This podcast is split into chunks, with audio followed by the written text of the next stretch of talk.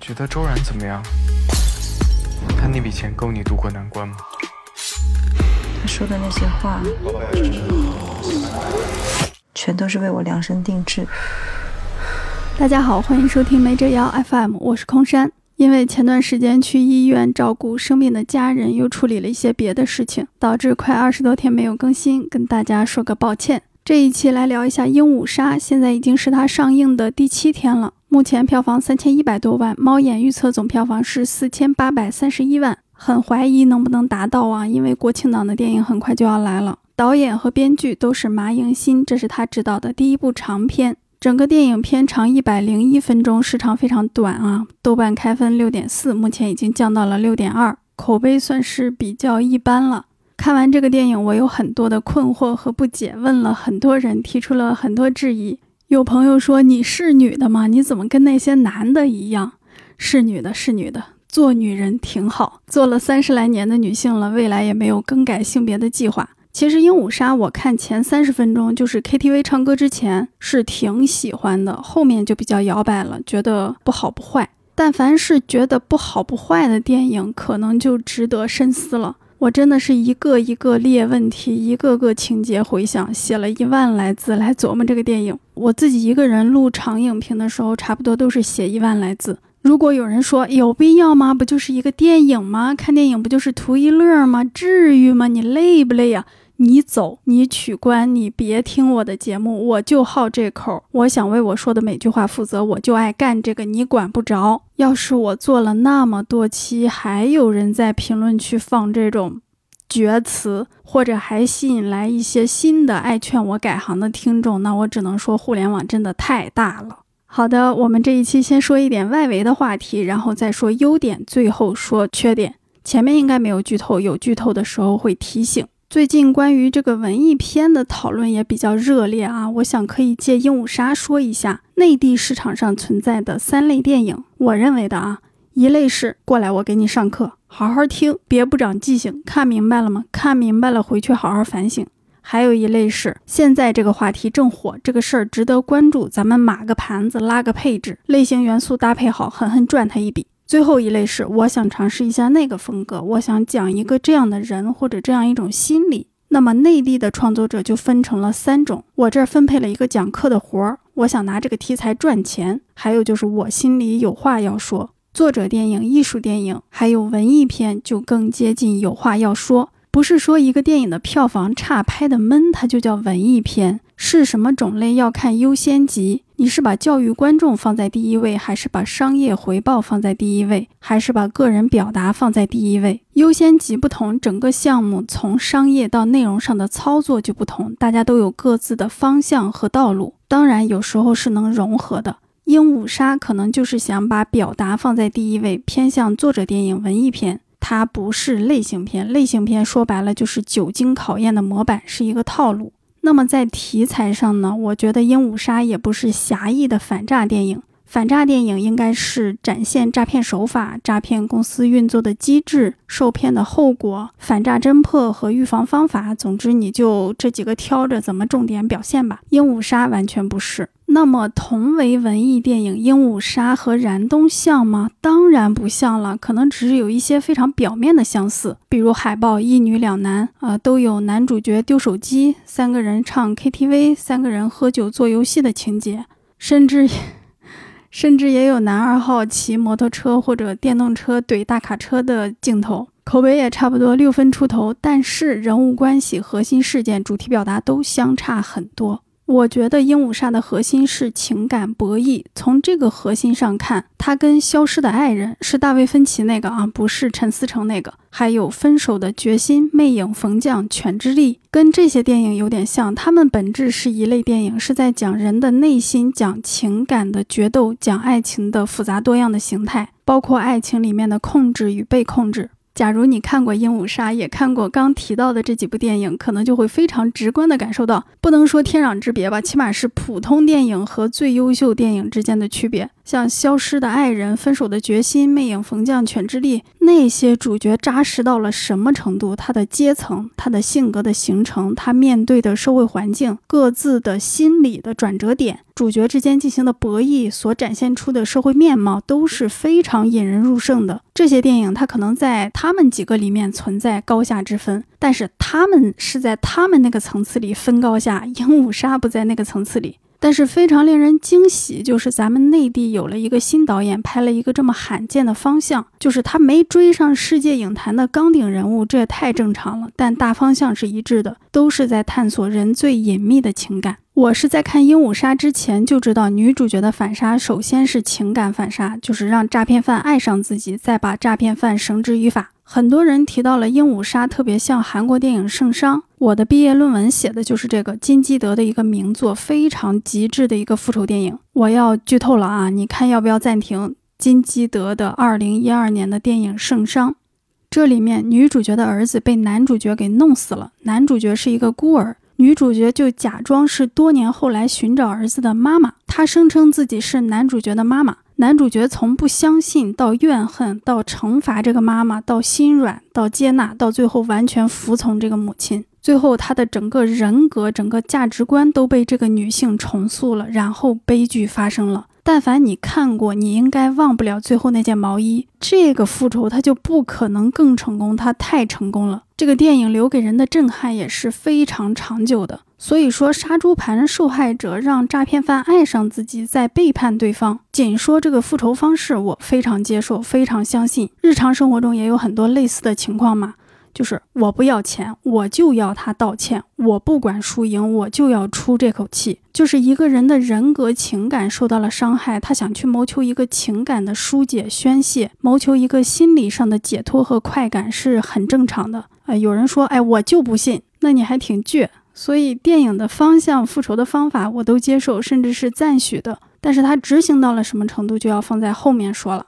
这里还存在一个问题：内地电影一旦涉及到犯罪、教育、未成年以及更那什么的一些元素，作者性大概不能完全保证，可能只存在打折多少的区别。如果《鹦鹉杀》是韩国电影、欧洲电影、美国电影，最后受害者就是跟诈骗犯在一起了。杀猪的和猪在一起了，就是相爱了，怎么地吧？你也没地儿去举报下架，顶多就是搞点合法的文艺批评。他的自由度是非常高的，没准女主情感诈骗完还把男主给杀了、剁了，还逃之夭夭了；或者男一跟男二骗了女主六十万，一起亡命天涯了；或者女一跟女二相依为命了，都有可能。但在国产片的维度里，张宇饰演的那个诈骗犯和徐照他们的结局是百分百注定的，字幕判刑绝不可少。女主跟张宇划清界限也是板上钉钉的。如果说人家麻英新导演就是这么想的，就想要这个结局，那么他很幸运，很幸福，他完成了表达。但我想创作者不会那么幸运。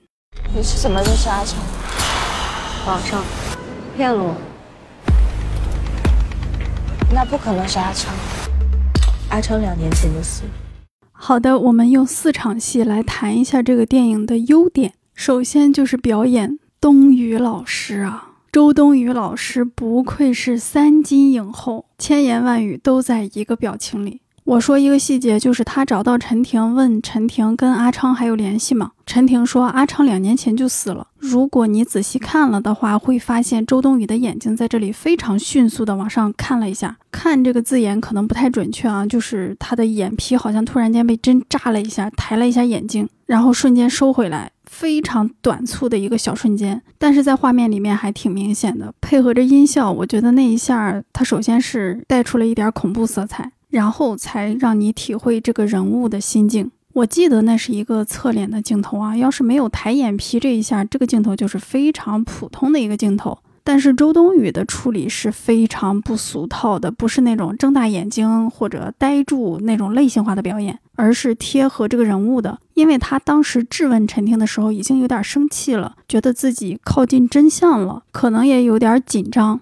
他甚至在威胁那个女性，就是你要是不说出来，你也是犯法。他在压着劲儿，紧绷着自己的感觉。然后那句话真的就像针一样扎了他一下，但是他被刺了一下之后，还是在紧绷着自己。我觉得他对人物的理解，他的表演的连贯性是很惊人的。在这里多说一句，我认为选角也能体现导演的作者性和表达目标。导演在那个感谢信里面说，感谢周冬雨选择了他，周冬雨的选择很多。其实我觉得导演他的选择也很多，但他选了周冬雨，因为周冬雨是相对接近水的一个演员，就是他能有各种变化，他自己性格的底色是靠后的，也就是说他没有特别固定的刻板的银幕形象。很多人说不是啊，周冬雨的荧幕形象不一直都是少女吗？不都是那种倔强的、挺硬的吗？很少会这么弱吗？其实演员的荧幕形象、性格底色，你得横向对比。我们可以想一下，如果换那些真的个人特色更鲜明的女演员，或者说影视形象的气质相对固定的女演员，比如任素汐、白百合。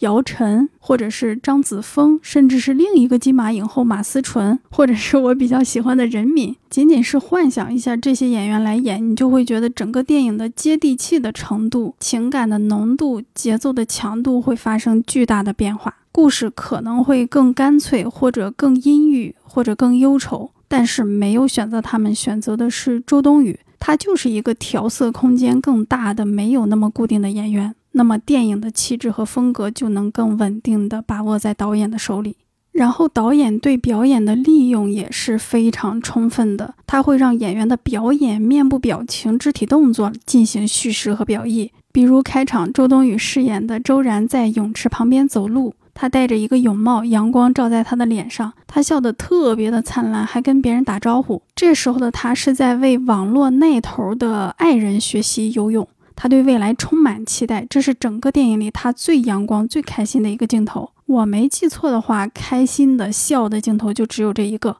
下一次阳光照到他脸上，好像就是在出租车上了。张宇抱着他，然后周冬雨的眼神中带着一些狠厉。泳池这里还有一个细节，因为一直伴随着张宇的微信语音嘛，说到五十万那里，女主角突然间支撑不住了。她本来是仰泳的。但这个时候呼吸加重，很艰难地翻过身，甚至有点呛水、溺水的感觉。这就是非常高效的用表演进行叙事的方法，就是他已经怀疑这是骗局了。这个翻身也是一个非常鲜明的象征，他在水里面挣扎。要是我没记错的话，这个镜头后面是不是就是那个章鱼的镜头了？我有点记不清了啊。其实有些电影、有些剧，你只听台词就行了，不看画面一点都不耽误理解剧情。那些东西它是听觉艺术，它是广播剧，而《鹦鹉杀》它是视听艺术。观众要目不转睛地欣赏演员的表演，到后期观众甚至要飞速运转自己的大脑，不能偷懒，要全神贯注，你才能获得准确的信息。所以我觉得马英新这个导演，他既相信演员，他也相信观众。其实内地这样的导演并不多。还有一个我认为是小华彩的段落，就是彰显这个导演，他怎么仅仅通过一组人物关系、一段对话、一个场景来释放大量的关键信息？就是周然在阳台上收衣服的时候接到父亲的电话，父亲说：“你什么时候回来呀？家里下大雪了，北京冷吗？”很简单的对话，但我们获得的信息是，这个父亲不知道女儿已经失业了。应该可以说失业吧，至少是不做同传了。这个女儿也没有告诉父亲她去哪儿了，她已经离开北京了，在一个海边的小城。然后作为北漂，作为在外打工的人，或者是在外上学的人，一个女儿接到电话，不是妈妈打的，是父亲打的，那或许你可以想象，她妈妈已经去世了。然后父亲又问：“去年新加坡的那个男孩真的不可能了吗？”好简单，好刺痛人心的一句话。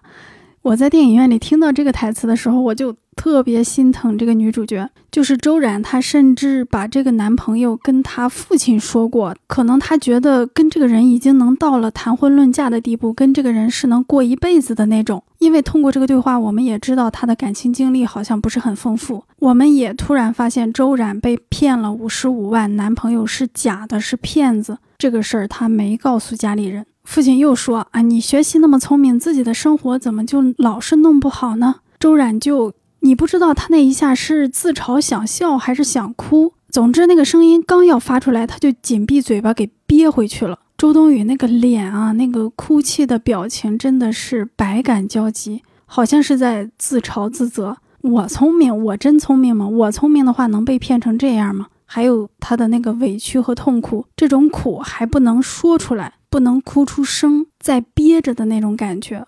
我觉得周冬雨的表演真的好厉害，这段台词也非常的扎实，给她提供了一个特别强的表演的场景。另外一个小的华彩的段落也是跟台词有关，就是三个人喝酒玩游戏那段，每个人说两句话，一句真，一句假，很有智慧、很有趣的一个段落。三个人其实只有俩人在进行真正的对话。徐照、张佑浩饰演的那个角色，他在不知情的情况下成了第三者、旁观者、解说员。比如张宇说：“我很开心给你做鱼，我很开心和你看过电影。”他说做鱼的时候是有点看着那个许照的。然后许照就嘎嘎乐说：“咱俩哪看过电影？哎，因为这个许照和张宇的那个暧昧关系嘛，他这个时候说：‘哎，你让着我’，就还有一种自己被宠溺的感觉，好像是啊。但其实观众都会会心一笑。”这个时候，周然也是微微一笑，喝了口酒。最后，许照说：“我有一条红色的纱巾，是我买的，是我喜欢的人送我的。”然后，张宇和周冉都说这个丝巾是绿色的。呃，相当于许照的两句话都被否定了，既不是他买的，也不是他喜欢的人送他的。周冉不喜欢他。很有趣的是，六十万也是在这儿说的。周冉说：“我有六十万，我是穷光蛋。”一句真，一句假。他没有说谎，他遵守了这个游戏规则。但是张宇和许照都相信了他的假话，相信他有六十万。他是当晚唯一赢了这个游戏的人，他赢了两个诈骗犯，这是非常有意思的一个设计。那个人一天没有为自己的所作所为付出代价，我就一天睡不好觉。然后就要说缺点了。我认为这个电影在舆论口碑上面临着三个问题：可信度低。认同感不高，期许落空。先说说可信度，第一点就是钱呐，这个被骗了所有积蓄，被骗了五十五万的女性，我看不到她有任何消费降级的情况，我不知道这个钱对她的影响是什么。尤其作为一个失业的人，我现在对影视作品里角色的消费水平、物质基础十分关注。女主角周冉，她那个挑染的发色。非常适合她的微微烫起的、有点卷的头发，各种面料舒适的衣服。她是来办案的，但是她的衣服那么好看，那么贴身，那么舒适。还有她脖子上会戴个项链，她的那个行李箱好像也很新。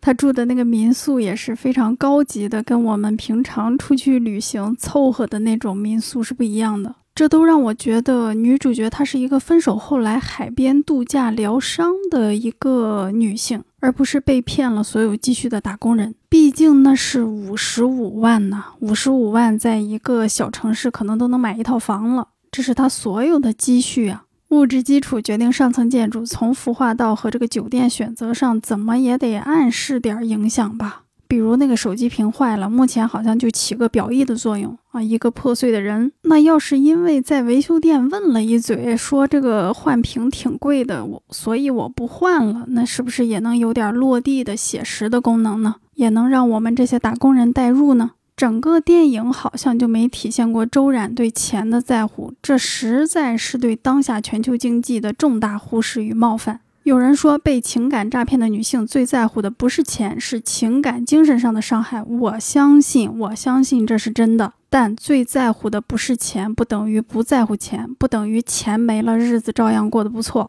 然后导致可信度直线降低的就是巧合太多。周冉恰巧住在许照的隔壁，恰巧他要找的陈婷就是许照的员工，恰巧许照就是张宇的诈骗同事。恰巧张宇偷渡的时候赶上了警察收网，恰巧所有人的手机都没密码。庞宁听到了许照的告白，而许照恰巧就是诈骗他的人。巧合太多了，不一一细数了。有些巧合是给了铺垫的，比如明哥说最近警察抓偷渡抓的比较紧，这算是一个铺垫吧。有的就是直接硬给，虽然不是悬疑片，不是犯罪片，但是也不能这么偷懒吧。我觉得除了喜剧片，其他电影使用巧合都要非常的谨慎。首先数量就得控制一下，两个可能就有点多了。其次要有相应的情节人物托底，让这个巧合有更丰富的内涵，消解掉它的巧合性。比如《肖申克的救赎》，哎，咱们中国人民都看过吧？没看过，你可马上就要被剧透了啊！《肖申克的救赎》主角安迪，他在监狱里面教导一个小偷，正好这个小偷知道安迪被冤枉的事情，他能够作证，非常巧，对不对？那怎么丰富这个巧合的内涵呢？怎么把它托起来呢？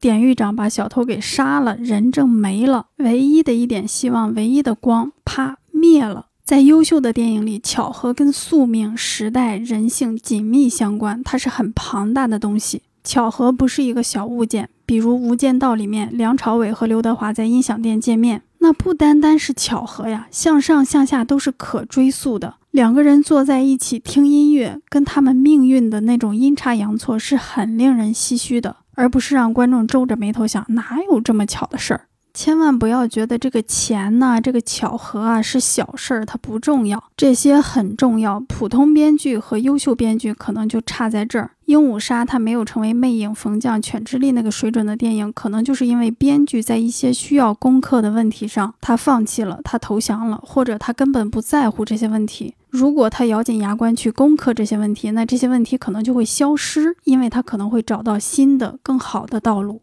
然后从另一个标准去看，如果说《鹦鹉杀》它是一个拍人的电影，拍内心的电影，我想分享一个我的真实案例。我以前和黑中介打过一个官司，其实也算被骗了，就是他承诺退给我押金，但是最后不退，嘴脸也很恶心。其实就是几千块钱的事儿，但我真的很愤怒，很痛苦。我遵纪守法，我有礼貌，我毫无过错的对待他，但是他是一滩往我鞋面上扑过来的狗屎。我穿的还是拖鞋。而且我当时非常的责怪自己，就我的智商呢，我的防备心呢，我作为一个成年人、社会人，我怎么这么蠢、这么笨？我当时要是怎么怎么样，就不会有这个事情。我觉得很多受害者，不管他受了什么害，他都不用别人冷嘲热讽，他自己会给自己定罪，他自己会责怪自己。当时我打那个官司遇到非常多的困难，我也没有钱请律师，但是我就是要打赢。我不但要让他退钱，我还要让他付违约的钱，我要让他知道什么是法治社会，我要让他明白欺负人没有好下场。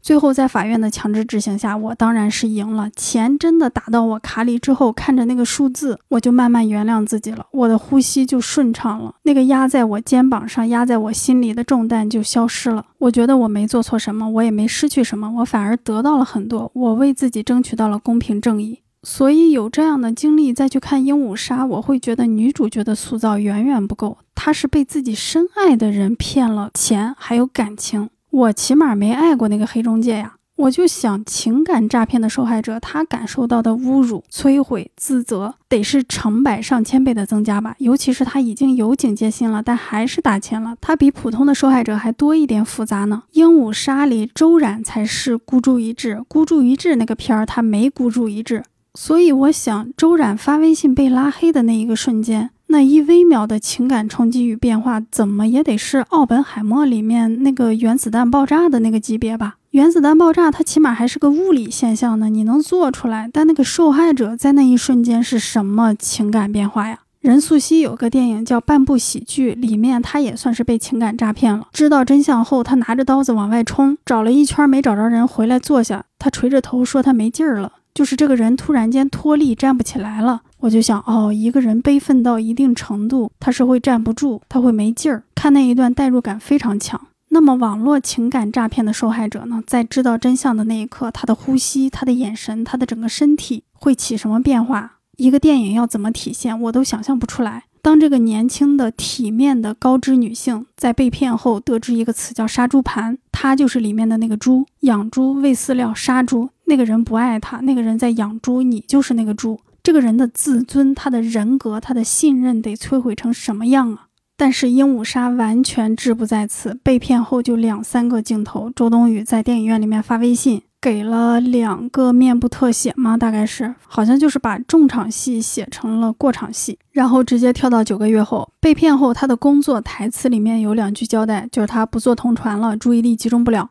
他的生活跟父亲的一通电话，简单交代了一下，当然演得很好啊，但是他没有真的去展现受害者被骗后的心路历程，他的生活状态，他的身体状况、心理状况。有的人被骗了后是一宿一宿睡不着觉，有的人会生大病，他也没有展现受害者要面对的、要应付的社会压力。你这个人，你得隐瞒事实，你不敢让别人知道，你还得维持你的生活和工作。那我们就能够看到，这个电影它号称反诈反杀，也确实是诈骗题材。但是他在塑造受害者的时候，首先把钱的影响拿出去了，然后以上说的那个受害者的困境、受害者的表现都不拍或者轻描淡写。我觉得这才是《鹦鹉杀》跟《燃冬》更接近的地方。有些文艺片是无病呻吟，有些文艺片它是明明有病，它也不拍病，它光呻吟。我说这些不是让人家导演按照我的思路拍，按照我的要求拍，放弃人家自己的表达，不是。我们是在评论层面进行分析。如果你不拍那些困境，会发生什么？是不是就导致这个角色飘起来了，导致观众没有办法对角色感同身受了，没有办法迅速建立理解了？对于这么一个特殊的题材，当你把诈骗受害者的心理困境、社会困境、失去五十五万的影响剥离出去，或者轻描淡写的时候，那么诈骗受害者是不是就无限接近一个被渣男甩了的女性？这个电影是不是就变成了爱情片？所谓的诈骗杀猪盘是不是成了他们 play 的一环？所以跟杀猪盘、跟诈骗相关的情节那么多都是巧合，因为根本不重要。这个片儿在聊爱情。那么诈骗题材的力度和深度去哪儿了？杀猪盘这个题材提供的最宝贵的、最重要的内容，它不是雾中相见，不是朦朦胧胧听见熟悉的声音，不是去 KTV 唱歌、喝酒、做游戏，它提供的是一个人的内心被摧毁了。幸运的话，这颗被摧毁的内心能够重建。你没有拍摧毁，何谈重建？在《鹦鹉杀》里面，观众看不到一个人，不好意思，不好意思，是我不是观众啊，是我没有看到一个人内心的摧毁，我也没有看到一个人内心的重建，我看到的是两个人你来我往，你追我赶。请注意，两个人，一个人也有区别，一个人你是在拍女性，两个人你是在拍爱情，在拍两性关系，三个人那你是在拍混乱爱情，但你宣传里可不是这么说的。那么套杀猪盘的皮拍爱情片、拍两性可以吗？应该是可以的，应该是行的啊。但是拍成鹦鹉杀现在这个样子，我还是持批评态度的。我想鹦鹉杀的口碑不高，还跟一个客观存在的现实紧密关联，那就是我们或者说这个电影的受众对女性的期许。扩大一点说，是我们对弱者的期许。先说一下那个真实案例，就是腾讯新闻出品的《和陌生人说话》的第三季，有一期采访一个女性，她被网恋骗了十五万，她的人格情感都受到了非常大的打击。后来她就设下圈套，用钱诱惑那个诈骗犯，引导那个男的付出情感，最后她甚至 PUA 那个男的，吼他、嚷他、打压他，最终他们终于在线下见面了。这个男的被当场抓获。受害者跟记者讲他的心情和遭遇的时候，我能立刻理解他的心情。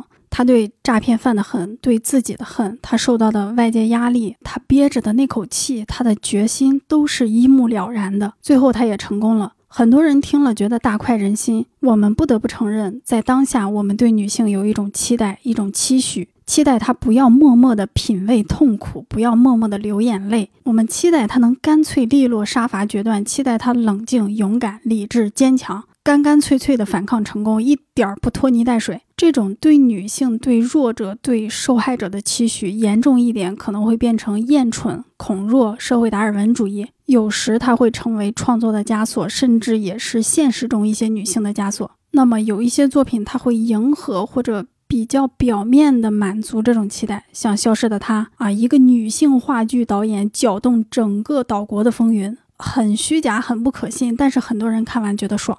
《鹦鹉杀》它当然是比较勇敢了，它不迎合观众，所以周冉作为一个反杀电影里的女主角，她表现出的斗志和攻击性很低，她的气场更弱，外化出来的情感浓度也更低，她一度是受伤低迷的状态，我怀疑这是很多观众不满意的。我想这里需要区分，不满意是在责怪女性受害者，还是在谈论角色创作？是在对现实中的受害者提要求，还是在对这个电影的编剧提要求？在这个具体的电影里，这个界限可能会有点模糊。我们尽量从创作上说。试想一下，如果周冉把痛苦、难过、低迷这些数值拉低一点，把憎恨、愤怒、焦躁、自责这些拉高一点。那么，当他认出张宇时，当他决定对张宇进行情感诈骗时，观众可能更容易相信理解，因为他的情感浓度在一个超长的状态里面。如果设定成恨意斗志很强的女性，那么这个性格底色会让她更有主动性、积极性，她可能会做更多的准备工作，这样或许能消解太多的巧合。现在片中的女主处在一个比较弱的情况下，她是走一步看一步，全凭巧合。比如那天晚上，如果张宇没有正好听到警察的对话，他就被抓了；如果那天警察没在那布控，张宇就跑了。这个女主的复仇是岌岌可危的，是时刻处于失败边缘的。张宇被抓了还好，如果跑了，从常理推断，这个失败结果是女主绝对难以承受的，因为相当于她亲手放走了罪犯，这个风险和代价之高，足以令人窒息。但是女主似乎没有意识到她处在这样的一个危险中，就是这个罪犯随时有可能逃跑。她并没有时刻紧盯着他，她并没有绷着那个弦儿。而片中呈现的这个失败边缘，她没有办法让我揪心紧张。比如广场上吃甜品，周冉一回头，张宇不见了。周冉很快就处在一个认命的状态啊，蹲在地上，把头埋在胳膊里，这是反杀吗？然后女主一度想一走了之，就是 KTV 唱完歌。墙根底下聊完天，女主说两个人只有一次机会，然后竟然提着行李箱去火车站了。旁白放了点微信的群聊语音，他琢磨琢磨又回来了。哎呦，我真的，大家记不记得前面有个情节，就是在就是在雾里面相见之后，周冉回到酒店，躺在床上哭着给庞宁打电话。庞宁追问的时候，他慢慢从床上坐起来，有个思考的神态。接着他骗庞宁说自己在做梦。庞宁说找不着就算了。在那里，周冉为什么要隐瞒？我以为那个时候他已经下定决心了，就是我要情感诈骗那个男的，我要自己办这个事儿。但是 KTV 散伙之后，他又拿着行李去了火车站，是我没看懂吗？看懂的朋友请在评论区赐教一下。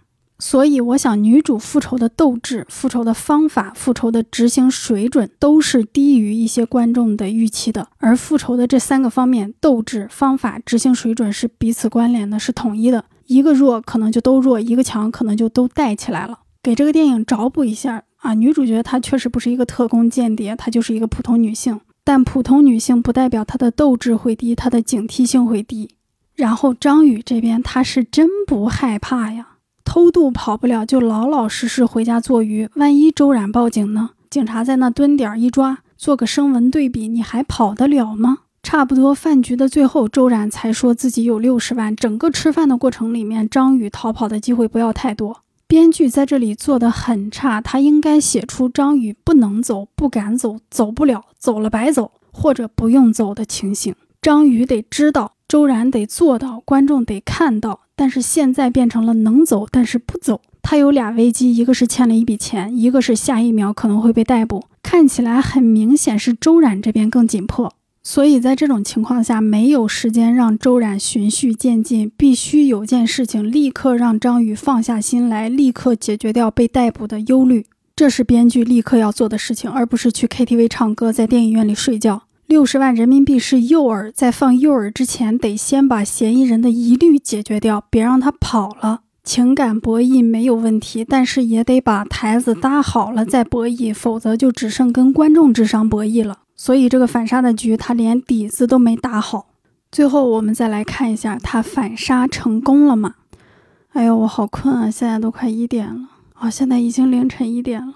哎呀，马上就要讲完了。《鹦鹉杀》里面这个女主角，她其实并没有明确说她的目标和计划，但是我们这么看着，她是想让张宇爱上她，然后再背叛这个人，让这个诈骗犯体会一下被骗的感觉。那么问题来了，张宇有没有真正爱上周冉？可能有，但只有一瞬间。这个瞬间还有很强的赌的成分，我是这样觉得的啊。他仅仅是在一个模糊的境地里，在一瞬间的选择里面稍微偏向了一边。这不代表爱，这不是情根深重，这不是信任和期待，也不是对新生活的展望。他可能甚至都不是理智跟情感的斗争，而是理智跟理智的斗争。那我觉得这个复仇好像就是失败的，是不那么成功的。在和陌生人说话那个真实案例里面，受害者是花了大量的时间让骗子爱上他。他们的网络聊天、见面后的聊天，骗子甚至都有过日子的心了，就是咱们结婚在一起，咱们往后一块过一辈子的那个感觉。前面说的金基德的圣殇。男主角信这个假妈妈是深信不疑啊，最后都真相大白了，还不肯直面真相呢。那个真相的镜头岂止摧毁了男主角，好多观众都被摧毁了。这两个是复仇，是反杀。鹦鹉杀跟这一真一假两个故事比起来，好像就是做了一个漏洞百出的小游戏，就像个爱情里的小把戏。你从这儿往回推，你会觉得他俩在现实中见面本身就设定错了，因为一见面两三天之内就得把这个事儿解决，你不解决，按部就班谈恋爱见家长回家，成本太高了，他也太不现实了，就真成消失的他了。但你见了面两三天，爱了，背叛不跑，这个可信度在哪儿呢？我觉得一旦使用了现实背景，文艺片、艺术片必须比类型片更注重写实，更注重内心的逻辑与社会的环境，因为你是在拍人，在拍更细腻的东西。有的观众说女主角还有别的目标，她想验证这个人其实爱过我，过去的一切不全是假的，我不是单方面付出，我没那么糟糕，我值得被爱。哎呦，这要是他的目标，我我我害怕。一个人的主体性不应该靠确认别人的感受来确认。说回去啊，《鹦鹉杀》它不是爽片，这可不是因为它不是商业类型片导致的。这这个话有点绕啊，就是他不爽，是因为他这个复仇好像失败了，他这个反杀普普通通，双方受到的情感伤害不对等。女主角只不过是用一种效率很低、周期很长、危险性很高的方法，把这个嫌疑人给送局子里了。你想让这个男人体会你的痛苦，我估计能体会到十分之一，可能十分之一都说多了。所以我最后对《鹦鹉杀》形成了一个判断：我不管创作者心里是怎么想的，通过我看到的内容，我认为这个电影是爱情片。他拍了一个没那么可信的情感博弈，杀猪盘和诈骗是他没有缝好、没有穿好的一件外衣。我们也必须承认女性杀猪盘题材的特殊性，特殊是指现实中的受害者受到的是难以想象的极端伤害，甚至他们仍然在舆论中背负着污名，甚至不敢求助，求助无门，他们的心灵和肉体的痛苦不为人所知。而在市场上，这个题材是能带来关注度、带来期待和好奇的。所以，我认为，当创作者选择这个题材的时候，他们自动签订了契约，他们负有责任与义务，他们应当尊重受害者，应当展现出人文关怀。当然，这一方面，鹦鹉杀做的是比孤注一掷要好的，这也是他应该做的。但就如前所说，他也抹掉了大量的东西，使残酷的杀猪盘成为一个爱情游戏的不合身的外衣。以及在和陌生人说话那个访谈中，受害者说，诈骗犯被逮捕后的两周里，他是很迷茫、很自我怀疑的。他没有立刻觉得大快人心，他甚至问警察自己做的对不对，自己跟诈骗犯有什么区别。我想那只是一个三十多分钟的访谈，但是。那个记者，那个节目，他从头到尾关心了这个女性的内心变化。从你谈恋爱之前开始了解你，结束之后，这个被逮捕发生之后，你的内心还有什么变化？而在《鹦鹉杀》这个女性电影里面，最后定格在男女主对视，当然非常令人印象深刻。这是一个精彩的构图，一个复杂的表演时刻。但还是那句话，两个人和一个人是有区别的。我喜欢这个电影的一些部分，但也很失望，很不满。当然，我也是推荐大家去电影院看，因为它是稀缺的、少见的，尤其是在内地。我们对一个电影的评价没那么高，不代表这个电影不值得看、不值得讨论。好的，以上就是本期节目的内容了。点赞是免费的，但可以让我备受鼓舞。下期再见，拜拜。